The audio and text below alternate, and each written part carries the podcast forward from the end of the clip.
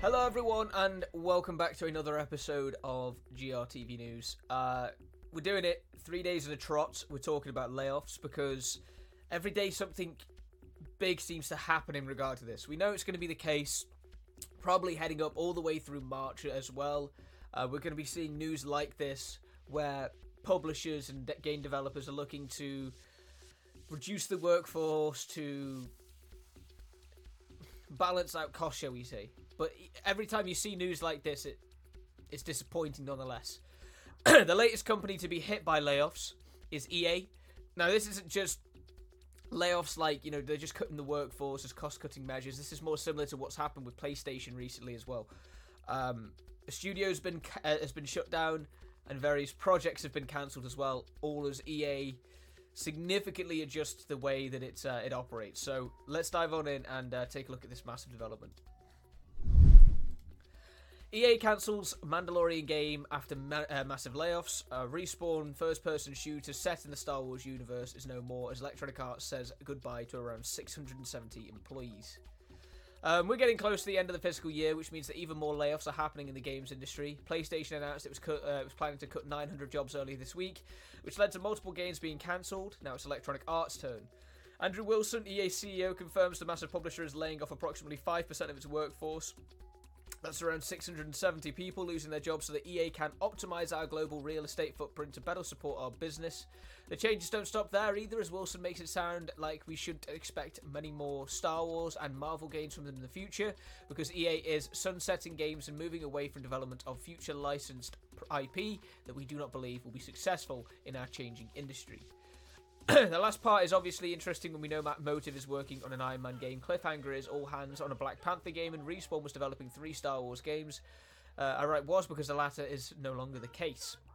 Laura Miele, uh, the president of EA Entertainment and Technology, says that one of the games being cancelled as part of these layoffs is the long rumored first person Mandalorian game from Respawn. Uh, Jonas reminded you about earlier this month. This probably means the developers of Titanfall and Apex Legends are left with working on the yet to be formally announced strategy game and the sequel to Star Wars Jedi Survivor. So yeah, uh, a lot to a lot to look at there. Um,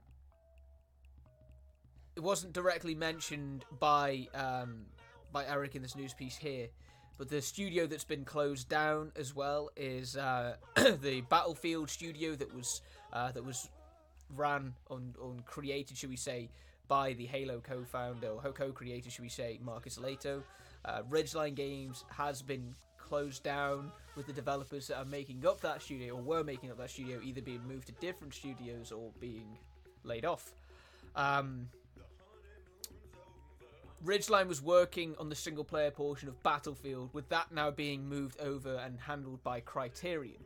So, two very different studios working on that now, which begs the question as to how it's going to ultimately be offered up.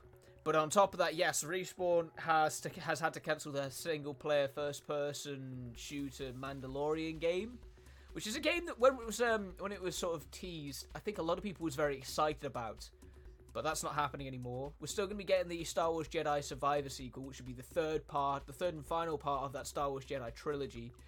Uh, and then as well, Eric mentioned some sort of strategy game that's yet to be announced. I personally, being a fan of the idea of the Mandalorian game, would prefer the Mandalorian game over the strategy game, but you never know, maybe the strategy game could be really special. We'll stay tuned for that. Um, on top of that, and on top of the 670 layoffs, it was mentioned that uh, you know a few different of its mobile titles have been uh, changed.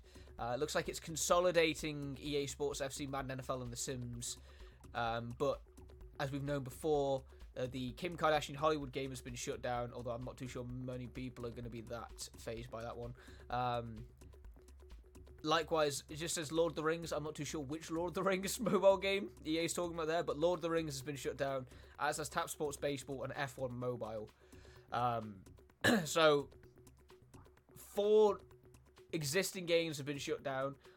Uh, one upcoming game that we know about has been shut down, but the way that EA phrases it makes it seem like the Marvel games are also being canned as well because you don't say that you're going to be sunsetting future licensed IP and then only cancel one of them So to me, it looks like we could be seeing the Iron Man game, the Black Panther game, also facing issues, but we'll see about that. We need to. We haven't had any official confirmation from EA in that regard. Um, and yes, Ridgeline Games has been shut down, so the single player portion of Battlefield has been moved over to Criterion, as long as well as 670 developers losing their jobs. Uh, so yes, we're it's a pretty big situation that's going on at EA there.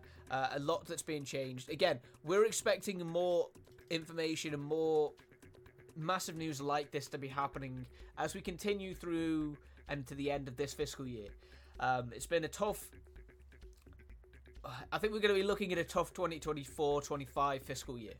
Um, where you can see that game companies are starting to manage the way that they're operating a little bit more instead of just being uh, these sort of giant entertainment factories uh, that crank out content. So I think we're going to see more layoffs over the coming weeks. Uh, this week alone, we're up to, at this point, I think over 1,700 layoffs, which puts the total for 2024, I think, over or nearing 8,500, which means we're about 3,000 layoffs away from reaching the total, I think, of 2023. Uh, and uh, no doubt we'll get close to that by the end of the year. So hopefully we won't be talking about layoffs tomorrow, but you never know. You never know. So that's all the time we have though on today's episode, and we'll see you all on tomorrow's. Take care, everyone.